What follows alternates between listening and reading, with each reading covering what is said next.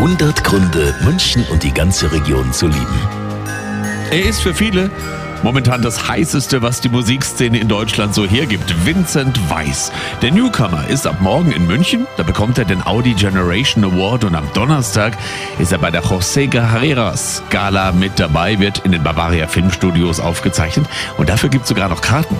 Und immer, wenn er bei uns in München ist, dann geht er mit Spätzeln gerne in den Augustiner Keller. Auf zwei, drei Bier hat er uns im Interview verraten. Und wenn er im Sommer hier ist, naja, da trinkt er sein Bier halt woanders. Also ein großer Teil für mich macht auf jeden Fall das Bier aus. Das ich liebe auch, ähm, ich liebe im Sommer in München, Eisbach zu liegen, da grillen zu dürfen oder ähm, im englischen Garten zu liegen. Ein paar Tage wartet er noch und dann geht's wieder an den Eisbach. Vincent Weiß ab morgen bei uns in München und mit Musik sein. Jetzt auf Arabella.